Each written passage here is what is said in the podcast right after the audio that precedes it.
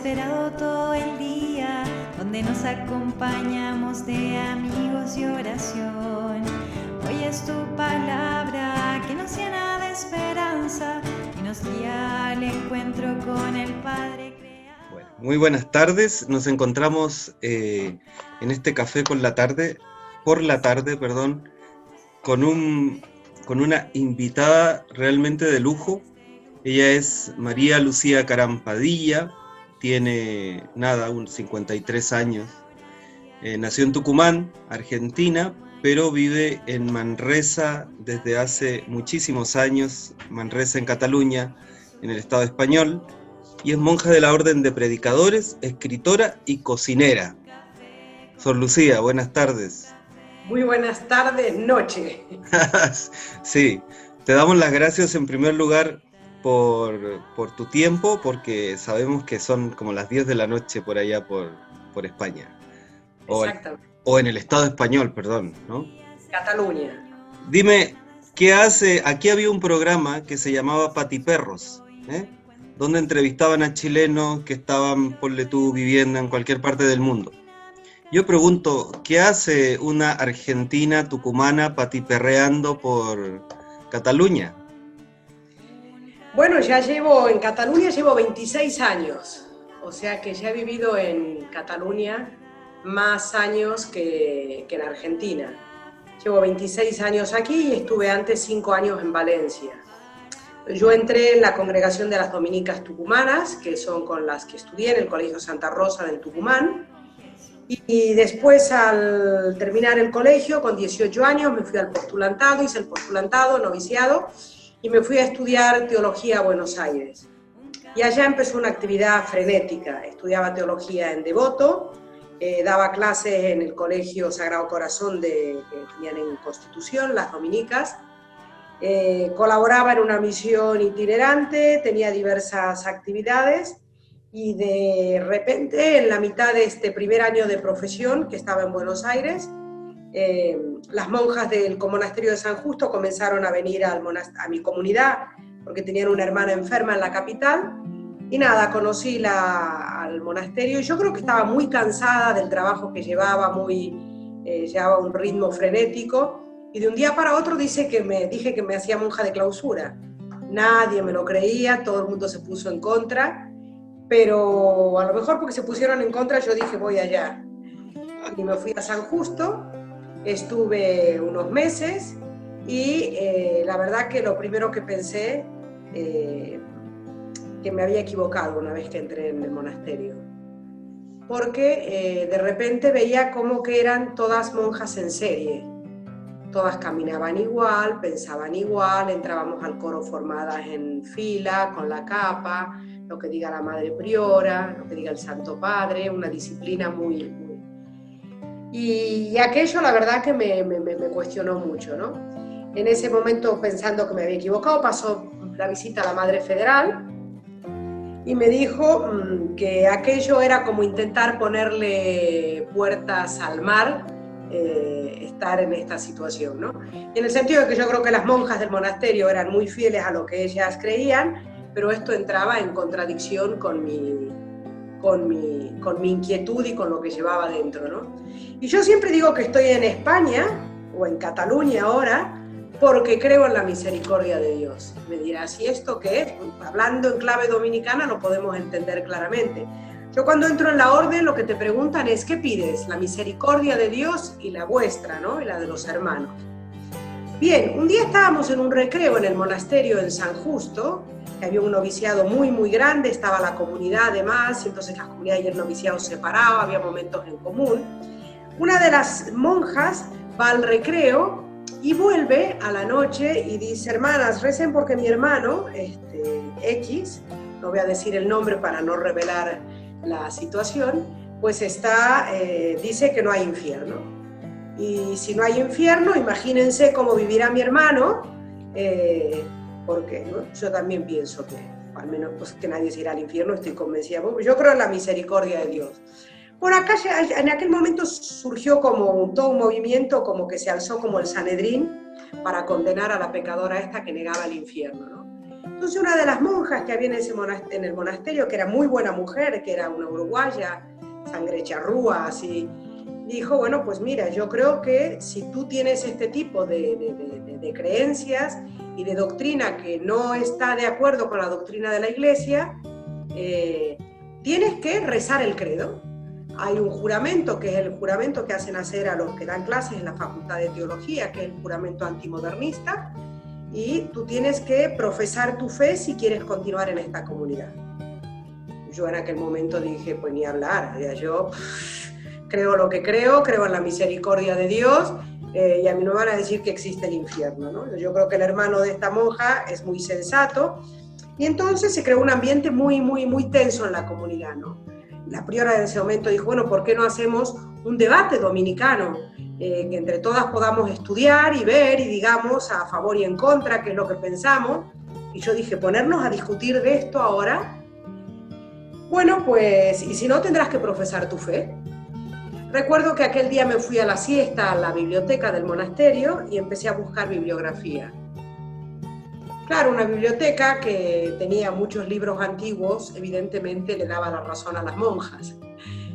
Aquí esta monja uruguaya decía, Santa Teresa dijo que las almas caían en el infierno como las hojas en el otoño. Bueno, la verdad que este Dios no es el que me había seducido a mí. ¿no? ¿Y dónde está la pregunta de eh, que piden la misericordia de Dios y la de los hermanos. ¿no? Las novicias y toda la comunidad me decían, Lucía, ¿qué te cuesta profesar tu fe? Profesar tu fe que no pasa nada. Y yo dije, ni pienso. Cuestión que llegó el momento, pues a la noche, completas, eh, en el noviciado, y bueno, pues llegadas al final de este día que Dios nos ha concedido, reconozcamos humildemente nuestros pecados. Y en ese momento la pecadora, que era yo, tenía que salir al centro a rezar el credo, ¿no? Y bueno, pues no iba a salir, pero algo me llevó de repente y pum, y, y empecé a rezar el credo, creo en Dios. Y de repente digo, y descendió a los infiernos. Y digo, pues sí, hermanas, había infierno. Pero al salir Jesús puso un cartel que decía cerrado por resurrección y me retiré. Imagínate en un noviciado que hay mucha gente, que el ambiente se, se, cortaba con, con, un gilet, ¿no? A la semana pasó de visita a la Madre Federal y viendo un poco mi inquietud y, y los comentarios de, de esto, pues me propuso venir a hacer la formación a Torrente. Por eso cuando me preguntan por qué estoy en Torrente, lo más fácil sería, ¿por qué me fui a Torrente? Y después aquí lo más fácil decía decir, bueno, pues somos una federación que tenía un noviciado en Argentina y Chile, en Argentina, que estábamos la Argentina y la chilena, y otro en Torrente y podía ir. No, no, no, no, no. Yo me vine aquí porque creo en la misericordia de Dios y porque creo que está cerrado por resurrección. Muy bien. Y pues parece que a eso te has dedicado, a la misericordia, ¿no? Porque dice que durante la dictadura, 76-83 en Tucumán, la represión fue especialmente fuerte y fue ahí donde encontraste el sufrimiento de la gente. Y con la pregunta de por qué la violencia, dice, esa fue la semilla de mi vocación, de mi primera vocación. Sí, hay una cosa que a mí me, cuestionaba mucho de pequeña, ¿no? Yo vengo de una familia de tradición cristiana, eh, con un compromiso muy grande, mis padres eran todo un referente, el Evangelio se vivía con mucha normalidad en casa, eh, pero estábamos en una situación en gran medida privilegiada, ¿no? Iba a un colegio de las Dominicas, un colegio muy, muy bien, este, pues no nos faltaba nada, mis padres los dos trabajaban, pero este, eh, la pregunta también era por qué unos tienen tanto, por qué unos tenemos tantos y otros tampoco, ¿no? Y en medio de eso la situación de la dictadura militar. ¿Por qué no nos amamos? En el grupo de movimiento familiar cristiano, en el equipo de mis padres, eh, había algunos que tenían sus hijos que, se los, que los habían eh, detenido y que habían estado presos en tiempo de la guerrilla, ¿no?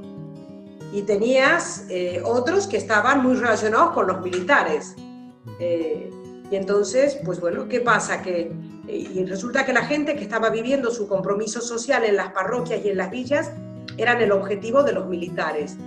Una iglesia en la que veías eh, que bendecía las armas y en la que, este, sí, a veces decimos eh, la Iglesia de América Latina, Teología de la Liberación, no, no todo es Teología de la Liberación, no todos están con los más pobres. Entonces yo creo que aquí había como una contradicción, ¿no?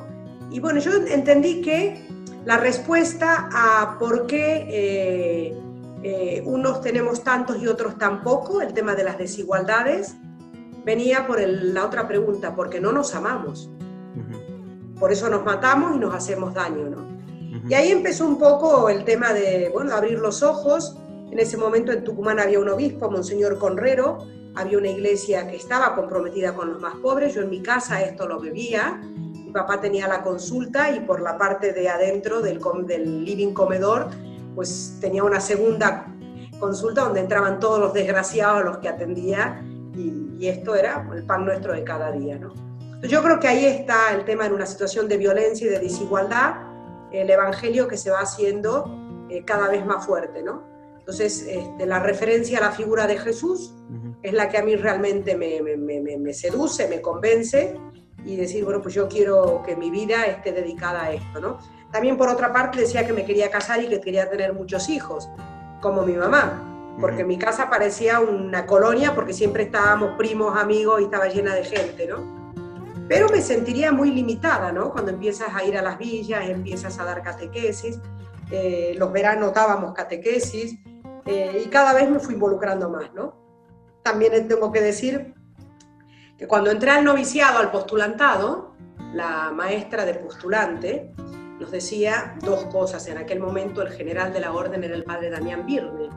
El padre Damián decía que cuando uno entraba en la orden, el tiempo de noviciado era un tiempo para que el novicio pudiera experimentar si era capaz de vivir solo de Dios.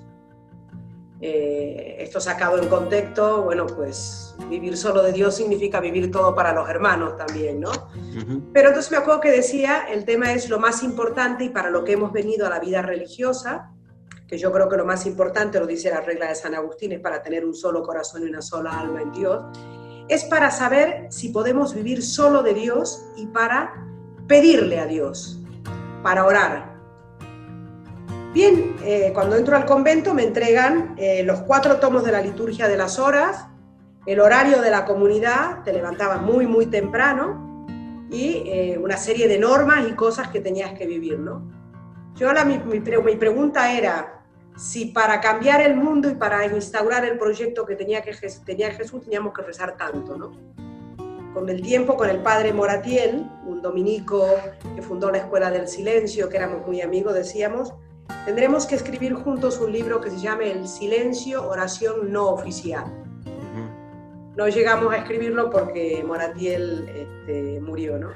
Con el tiempo descubrí que era muy importante y que tenía razón mi maestra de postulante y de noviciado, que lo más importante era pedir a Dios, ¿no? Pero en contacto con los más pobres, descubrí que hay que pedirle a todo Dios. Sí, sí. Esa frase la hiciste famosa tú, ¿no? A eso es a lo que me dedico, a pedir a Dios y a todo Dios. Pues justamente a eso vamos a entrar en un momentito más, ¿no? Sobre tus pedidas a Dios. ¿Por qué te quedaste en, en, España? Porque...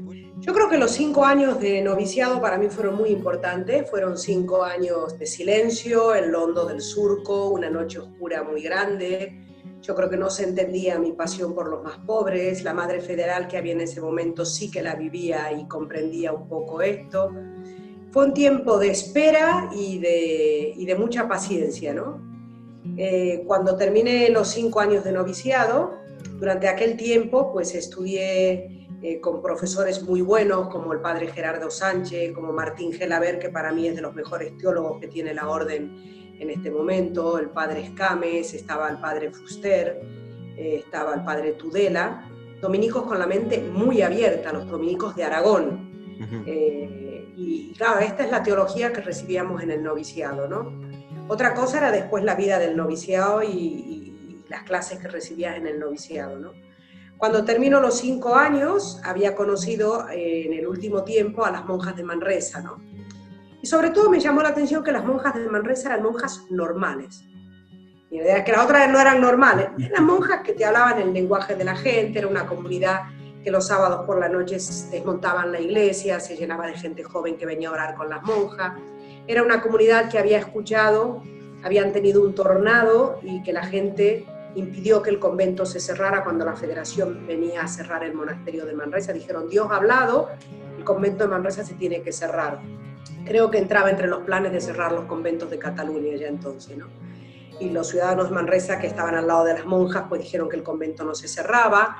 Eh, vi que las monjas era una comunidad que habían decidido que todo lo que tenían era para compartirlo y era una comunidad muy pobre en este sentido económicamente y que siempre eh, tenía un espacio para acoger a los más pobres. Y esto me terminó de seducir.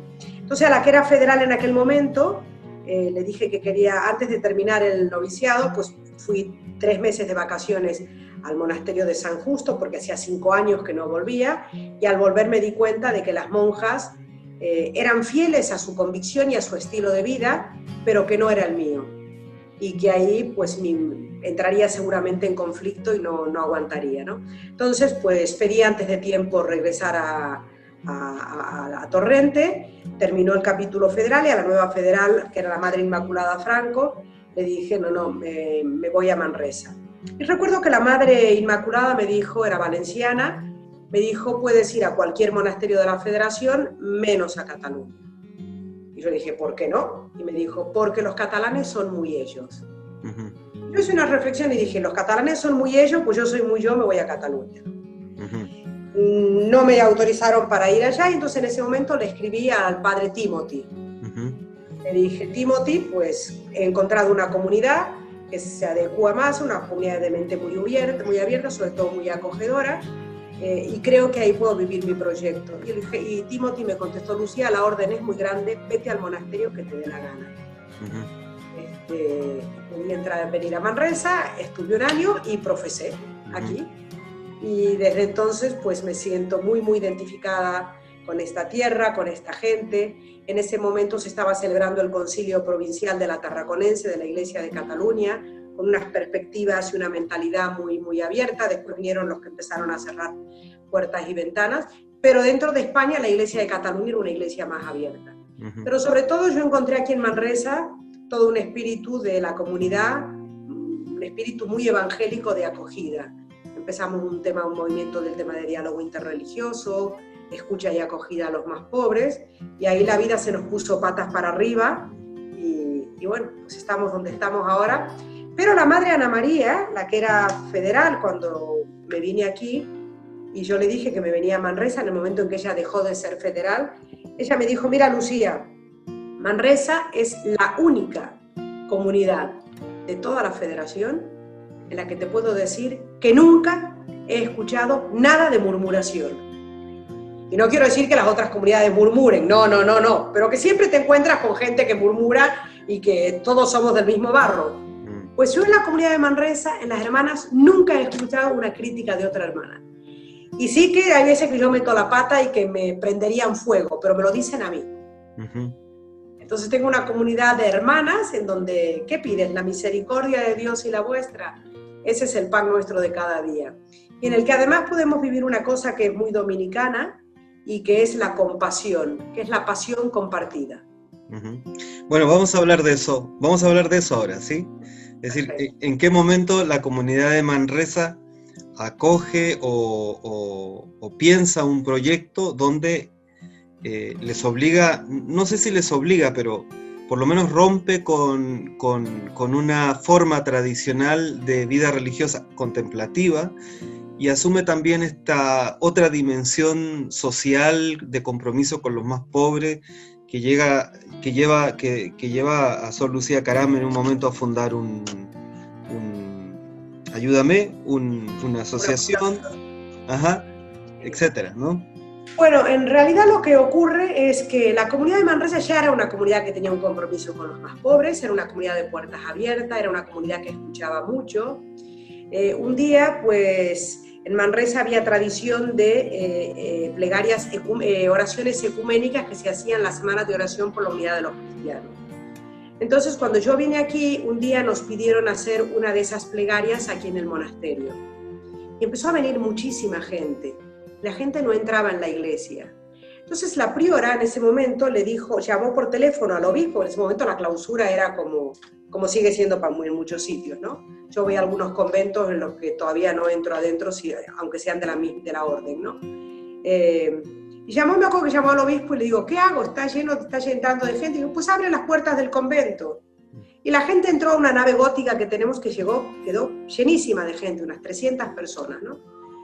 En aquel momento la gente, pues, venían a rezar, ¿no? Yo me acordé de aquello que decía Mamerto Menapache, ¿no? Si la gente viene a nuestras comunidades para orar, quiere decir que estamos haciendo lo que toca. Porque si la gente viene a nuestras comunidades a pedirnos privilegios, quiere decir que hemos errado el camino. Y la gente aquella noche vinieron a orar y a partir de ahí ya no se fueron más. Empezó a del grupo el, del ecumenismo, se pasó al diálogo interreligioso. Manresa venía muchísima gente, había muchísima inmigración, eh, sobre todo de Marruecos.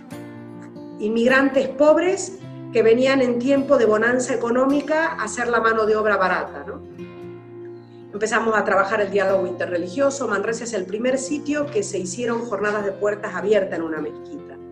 Empezamos a compartir eh, la misión junto con ellos y con, este, con los jesuitas y empezamos a, eh, organizamos un parlamento, eh, participamos en el Parlamento Mundial de las Religiones Hicimos un Parlamento Nacional de las Religiones en Manresa, en las instalaciones de la cueva, eh, del convento, de la mezquita. Y a partir de ahí, bueno, pues, pues ya estás trabajando con la gente y cuando viene la crisis del 2008, eh, en ese momento mi hermana María José estaba escribiendo su tesis aquí en el monasterio, la gente venía a pedir algo para comer cada día y nosotros por la noche en las plegarias que teníamos con la gente nos preguntamos qué tenemos que hacer con esto que tenemos en la puerta del convento. Y empezamos a preparar bocadillos, recuerdo que preparábamos bocadillos, un yogur y una fruta para los que venían a las ocho y media cuando acababa la misa. ¿no? Eh, a finales del 2008 venían eh, ocho o nueve personas cada día. Abril del 2009 venían unas 45 familias. Y ahí pues dijimos, tenemos que hacer algo, ¿no? Caritas Diocesana y Caritas en Manresa decían que no teníamos que hacer el tema de dar alimentos a la gente con esta crisis, porque lo que había que hacer es darle a la gente una caña y enseñarles a pescar. Y yo decía, pero tenemos profesionales, pero no hay que pescar, no hay trabajo, ¿no? Y empezamos nosotros con el apoyo de los jesuitas, eh, del grupo de diálogo interreligioso, a hacer unas recogidas de alimento y transformamos los locutorios del convento en un espacio de acogida de la gente. Empezamos a trabajar con servicios sociales, eh, nos trasladamos a otro local, después a otro local más grande, después otro local más grande, y escuchando a la gente, la gente, los voluntarios se empezaron a sumar. Eh, algunos voluntarios jóvenes que estaban conmigo, pues decidieron hacer un programa informático para poder dedicar más tiempo a la gente, para no dar lotes, para que la gente pudiera escoger los productos. Unos voluntarios se fueron a vivir a diversos albergues que había en Valencia y en Madrid porque queríamos construir un albergue para personas que estaban en la calle. Y bueno, pues un fin de semana nos fuimos a reflexionar con los voluntarios y vimos que lo que teníamos que hacer era una fundación, porque era algo más sólido. Eh, y a partir de ahí empezamos a dibujar los proyectos y con la comunidad, bueno, pues de acuerdo, pues se hizo la plataforma de alimentos, hoy estamos atendiendo un 10% de la población de Manresa, empezamos con el albergue, tenemos en este momento además 23 pisos de acogida de familias, empezamos con unos huertos ecológicos, cuando ya estaba todo esto encaminado, pues empecé con el tema de la infancia, eh, cómo poder dar igualdad de oportunidades, sino si solo me dedico a dar de comer a la gente, pasarán 100 años y seguiremos dando de comer a la gente, ¿no? Sí. Entonces planteé cuando me dieron el premio catalán del año, mm, pedí que hiciéramos un pacto nacional contra la pobreza infantil y en ese momento conseguí el apoyo de la Fundación La Caixa y del Fútbol Club Barcelona.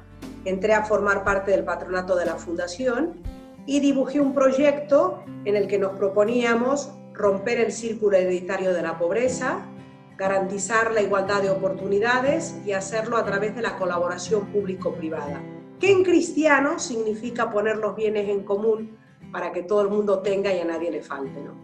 Y empecé con este proyecto, cedimos una parte del monasterio, después cedimos una parte más grande y ahora cedimos toda la huerta.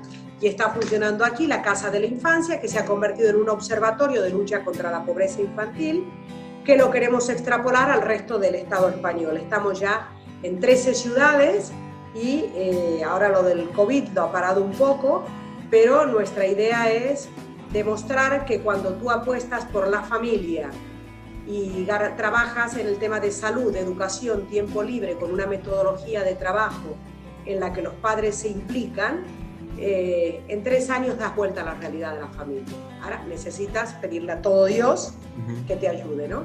Y en eso es el otro proyecto en el que estamos este, trabajando y que ha crecido muchísimo, que, que, está dando, bueno, su fruto, ¿no?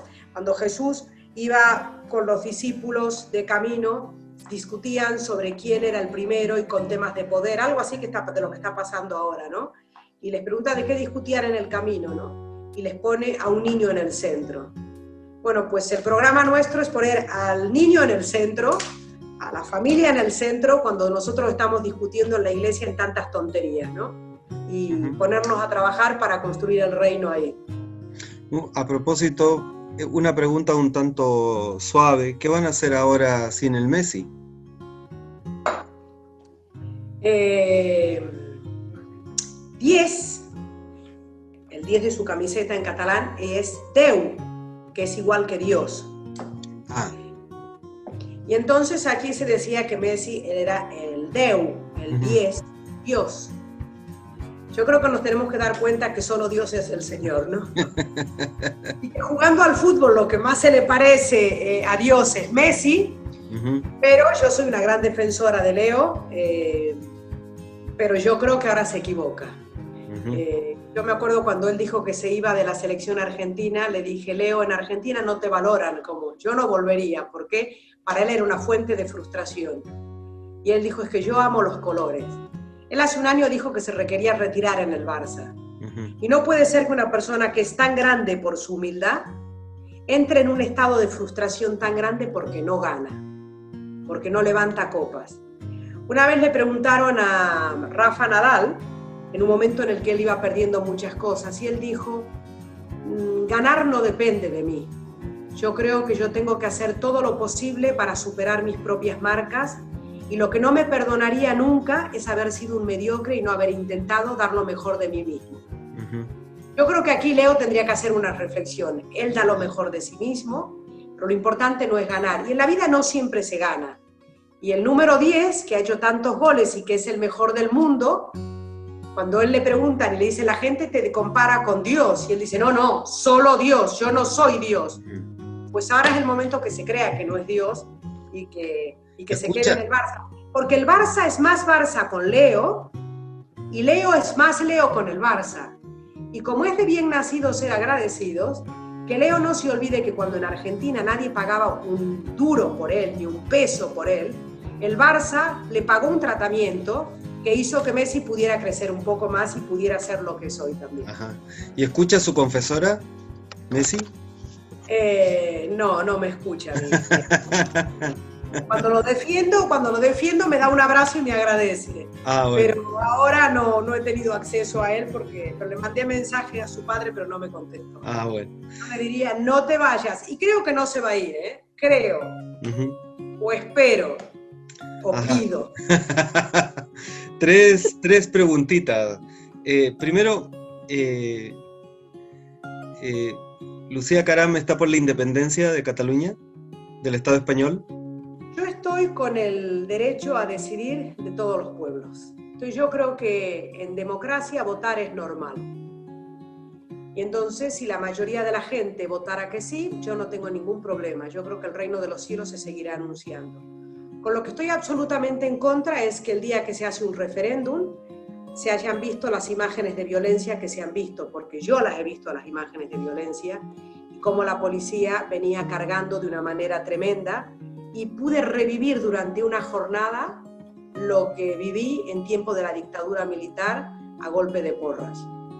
Y entonces, pues yo tengo muchos amigos que están en la cárcel por sus ideas.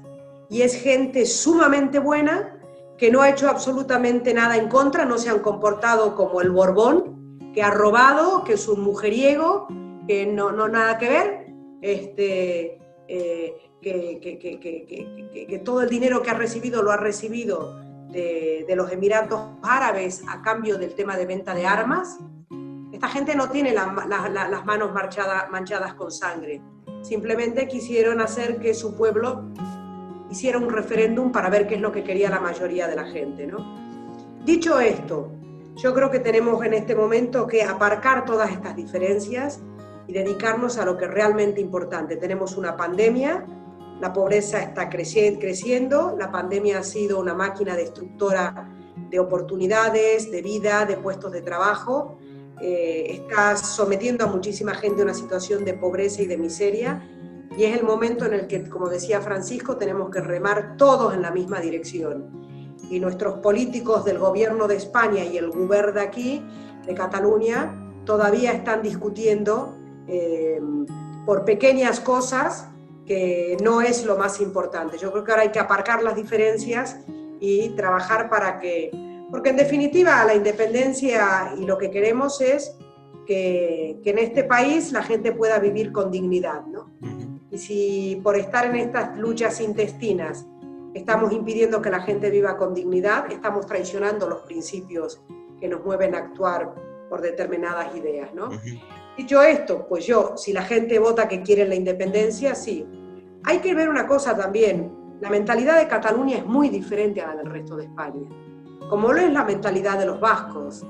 Entras en una dimensión diferente, ¿no? A partir de aquí, que cada uno diga lo que quiera. Segunda pregunta. Eh, el papel de Francisco durante esta pandemia, Francisco el Papa Francisco y, el, y Francisco en la iglesia.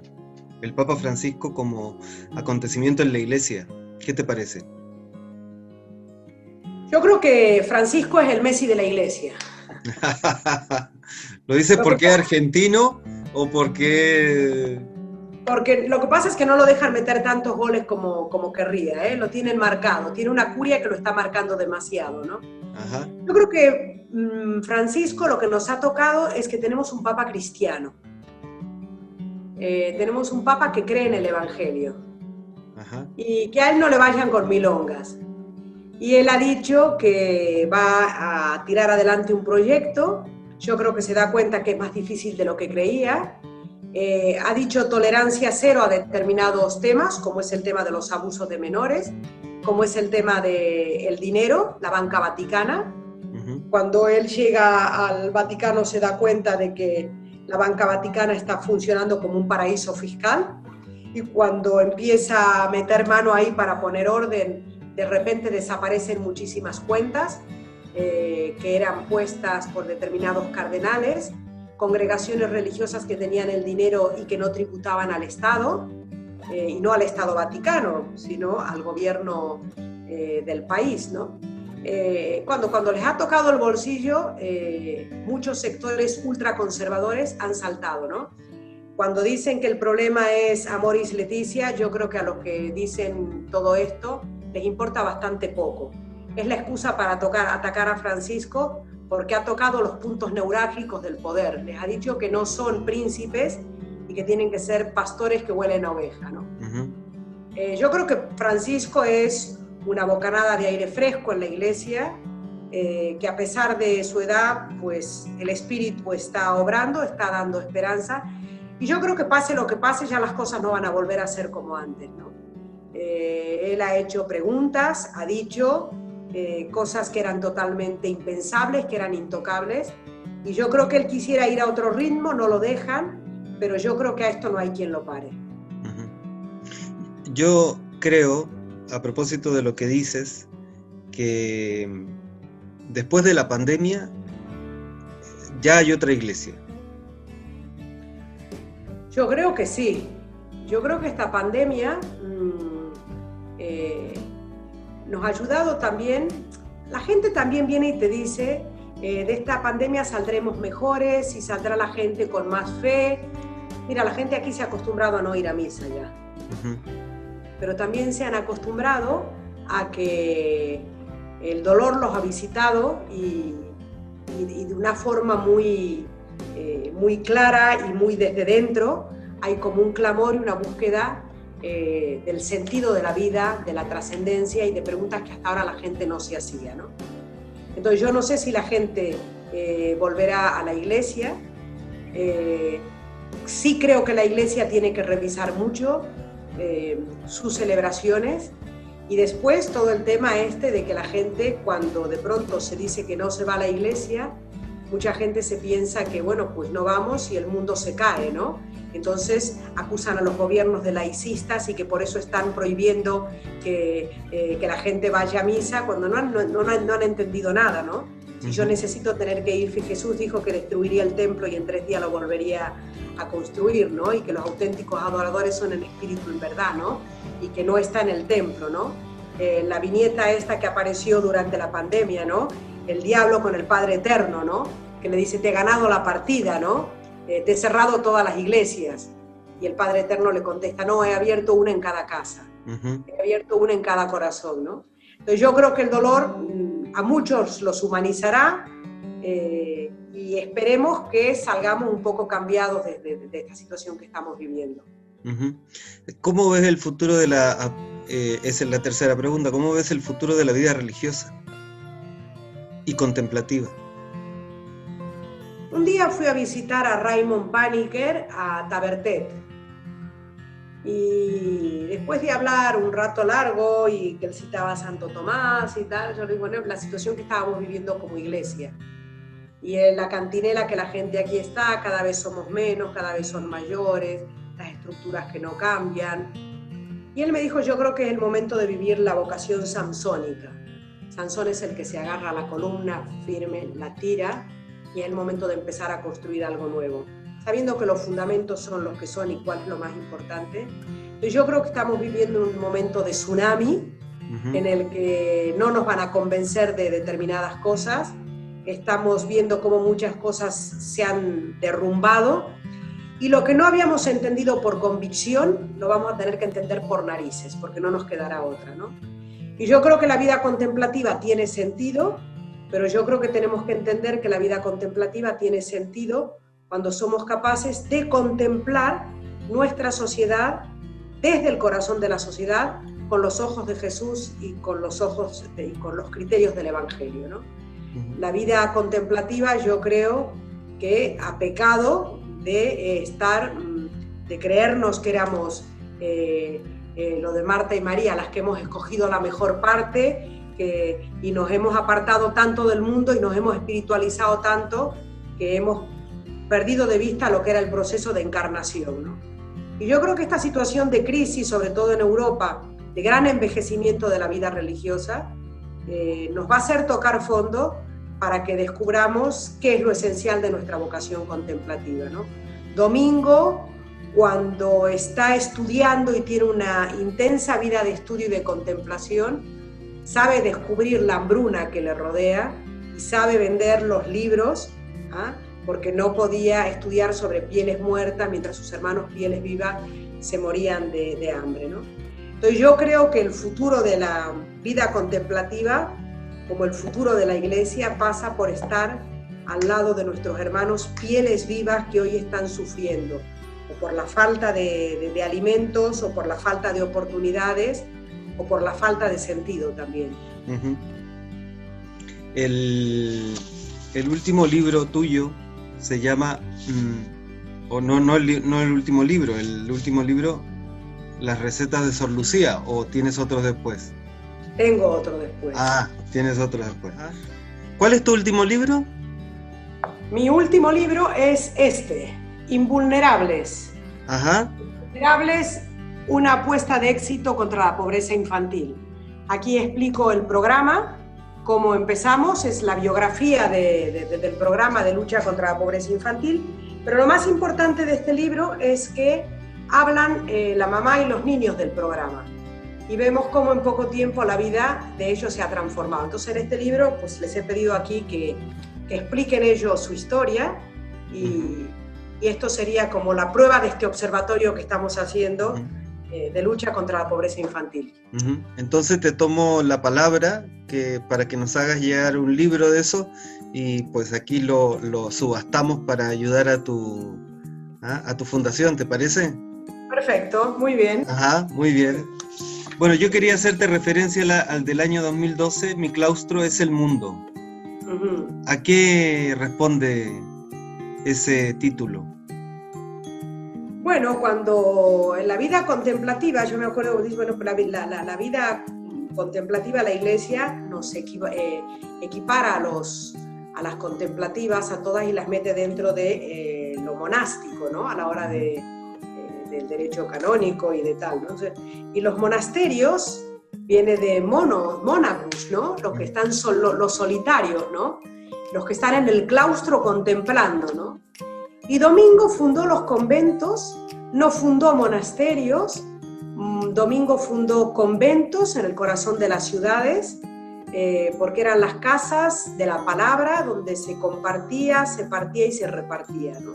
Padre Lorenzo Galmés explica cuando fundan Brulla, dice que la primera comunidad eran cuando Domingo se queda solo porque lo abandonan todos los prelados, eh, pontificios, él se queda con las monjas, con, con las herejes convertidas, ¿no? Y este era el cuartel general de la predicación.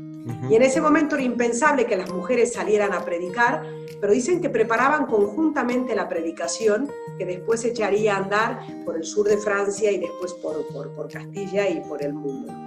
¿Qué es el claustro? Siempre han dicho que el claustro en los monasterios, el claustro es el espacio en el que el monje y la monja se dedican a intimar con Dios, ¿no? A tener una... la gente no entra en el claustro, en la clausura, ¿ah? porque es un espacio y un recinto dedicado para la intimidad con Dios, ¿no? Y ahí viene la palabra también claustrofobia, ¿ah? cuando algunos en la Edad Media, que resulta que los padres habían decidido que el hijo tenía que ser uno militar, el otro monje y el otro una monja y un abad, pues era gente que no tenía vocación y que los encerraban en el claustro y vivían la claustrofobia, ¿no? Y es el que querían salir. el claustro es el espacio para la contemplación. Yo descubrí que mi espacio de contemplación no se limitaba a los límites del claustro del monasterio, sino que el mundo es un espacio de contemplación. Y también desde el claustro puedes contemplar el mundo, la sociedad, ¿no? Pero cuando estás también en el corazón de la historia, puedes contemplar, mm, bueno, mm, eso que has contemplado en la oración eh, eh, y que se convierte en pasión y que te abre los ojos para, para vivir y para empatizar mm, con los sentimientos de Jesús. Alguien que tú quieres mucho te puso como sobrenombre la monja quilombera, ¿eh? justamente porque sabes que eres consciente y esa persona es consciente eh, de que te gusta hacer eh, lío, ¿eh? de que no dejas a nadie tranquilo. ¿Cómo vives tú esa dimensión de ser quilombera? No me he propuesto yo ser quilombera ni tal. Tengo un problema que mis hermanos cuando decían que yo tenía la pata con gancho, que metía la pata y que después no la podía sacar y cuando quería sacarla metía más. Tengo incontinencia verbal, además ahora digital también. Ajá. Hay un momento dado que yo creo que el Evangelio, cuando no tienes nada que perder, pues ya lo has dado todo y a mí que me registre, te da una libertad increíble. Entonces lo que digo, lo pienso, intento pensar lo que digo y esto, bueno, pues genera cierto malestar porque termina siendo, pues esto de que terminas tirando determinadas estructuras, ¿no? Una vez con Francisco en la plaza de San Pedro, me acuerdo que él me dijo por qué había ido a Roma y le dije, bueno, digo, estoy aquí en Roma porque había hecho una denuncia de un tema de unas expulsiones en caliente en los medios de comunicación y el gobierno del Partido Popular pidió mi cabeza. Entonces, pues. Y yo le dije al Papa, les digo, estoy aquí porque en la Iglesia Católica es muy difícil ser cristiano. Y Francisco me dijo, ¿a mí me lo dices o me lo cuentas? y vos seguís haciendo lío, ¿no? Cuando nos invitó con los voluntarios y nos encontramos, volvió a decírmelo, ¿no? Bueno, pues yo creo que hacer lío significa eso. Él me dice la monja quilombera, pero yo creo que es esto, es el vivir con inquietud y con, bueno, pues, con convicción. Y yo creo que el Evangelio es inquietante y también irritante para muchos, ¿no? Pero yo no me propongo irritar ni molestar a nadie, ¿no? Aunque reconozco que a veces cuando entro en las redes sociales dejo caer alguna para provocarlo pero no es mi objetivo. Última pregunta ya para, para dejarte descansar tranquila. Mira, estamos en medio de una pandemia, pero como si eso fuera poco, estamos en medio de una crisis ecológica que eh, pues traerá consecuencias no a largo plazo, sino ya, está trayendo graves consecuencias. Pero además estamos en un momento geopolítico complejo, ¿no? que en cualquier momento eh, parece que hay como una guerra fría ahí que no, más, más fría que la guerra fría, digamos. ¿no? no obstante ello, ¿tú ves esperanza? Yo me declaro militante de la esperanza, a pesar de todo, o por encima de todo. Entonces yo creo que somos cada vez más conscientes y en este sentido creo que aquí en Europa se ha hecho un trabajo muy bueno eh, con la infancia en el tema del cuidado del planeta. Eh, aquí se recicla muchísimo, eh, se hacen muchísimas plantadas de árboles, el tema de la ecología está muy, muy, muy presente en todo el proceso es una cuestión transversal en el tema de la educación, pero por otro lado nos damos cuenta de que eh, hay grandes incoherencias, ¿no? Somos unos grandes consumidores eh, de tecnología y por nada cambiamos el móvil y vamos contaminando también, ¿no? Y vamos, yo creo que también hay una gran incoherencia. Mm, yo creo que esta pandemia, algunos dicen, nos ha igualado a todos. No, no nos ha igualado a todos. Nos ha hecho darnos cuenta de que somos todos igualmente vulnerables pero hay gente a la que le ha castigado y le ha pegado muchísimo más fuerte. Pero sí que nos ha hecho tomar conciencia de que somos muy vulnerables. Y yo creo que el hecho de darnos cuenta que somos muy, muy vulnerables nos ha hecho darnos cuenta de otra cosa también, que tenemos que cuidarnos los unos a los otros, porque esto depende de todos y tenemos que ser corresponsables. Y cuando te dicen, yo no entiendo, por ejemplo, todas estas grandes, como si te pidieran el gran sacrificio de tu vida, ¿no? que lleves una mascarilla, que guardes una distancia de seguridad, que te laves las manos, que protejas a los otros. No puede ser que yo sea egoísta y que me vaya de fiesta y que después vuelva a mi casa que tengo personas mayores y que gente vulnerable. ¿no? Tenemos mucha información. Cuando estudiábamos la peste eh, eh, de Europa y la, o la peste española, no nos imaginábamos que nos tocaría vivir esto. Entonces a lo mejor teníamos más miedo a una, a una guerra nuclear, pero no a esta situación que estamos viviendo. Yo creo que mm, eh, lo que esto nos va a hacer tomar conciencia es que nos tenemos que cuidar los unos a los otros, eh, que somos responsables y corresponsables de la vida de uno de los otros, pero que tenemos que cuidar también el planeta.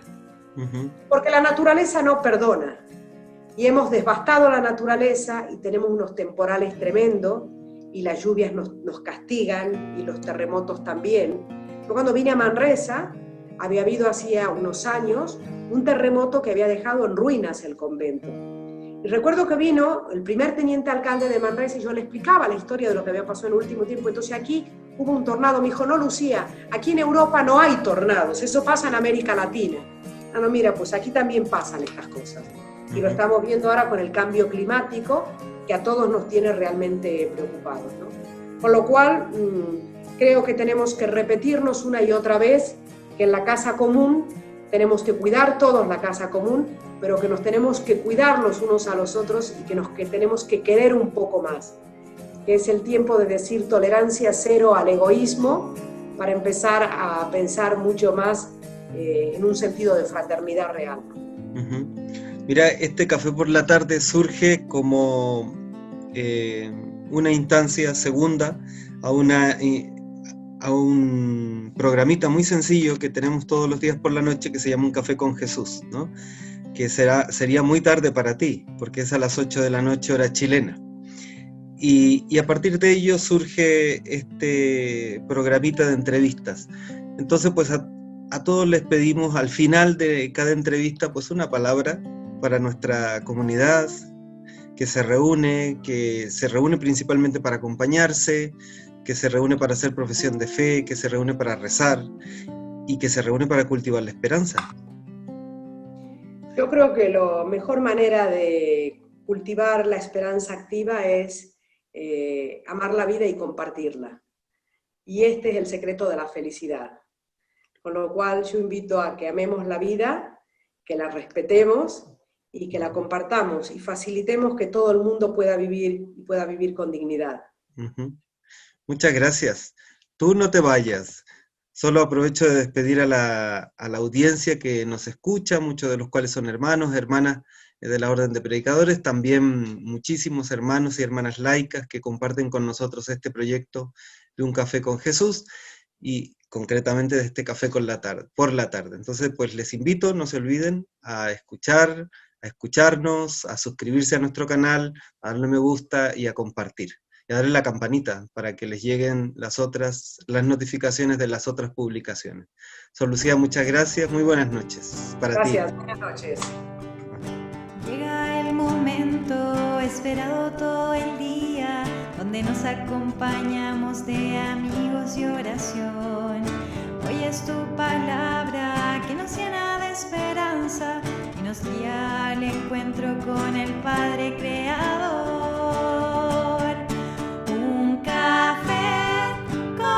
Un